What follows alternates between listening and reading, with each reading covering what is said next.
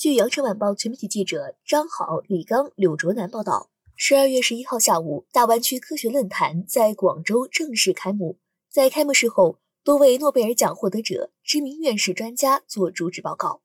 一九九三年诺贝尔生物学或医学奖获得者、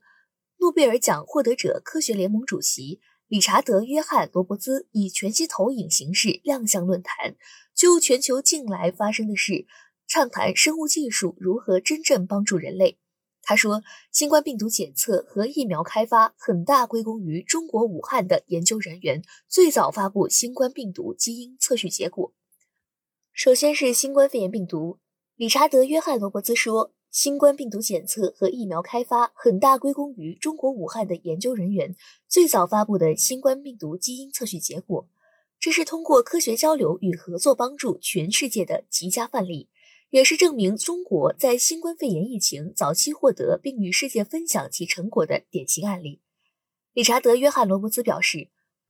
同样得益于中国科学家和新英格兰生物实验室内森·坦纳博士的合作，他们在疫情最初就提出了基于 LAMP 技术的新冠快筛手段，并以极快的转化速度应用于防疫筛查。中国科学家发布的新冠病毒基因序列也直接促使了美国莫德纳。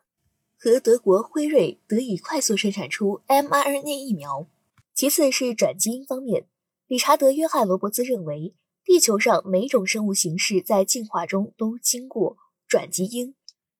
在农业中，自然繁殖需要长期杂交，或用化学和辐射人为诱导突变，希望随机的生成想要的基因结果；而精准繁殖仅将选定的基因片段精准移植到植物中。比传统的繁殖更高效精准，严格说要比传统繁殖更安全。这也正是他目前所研究的方向。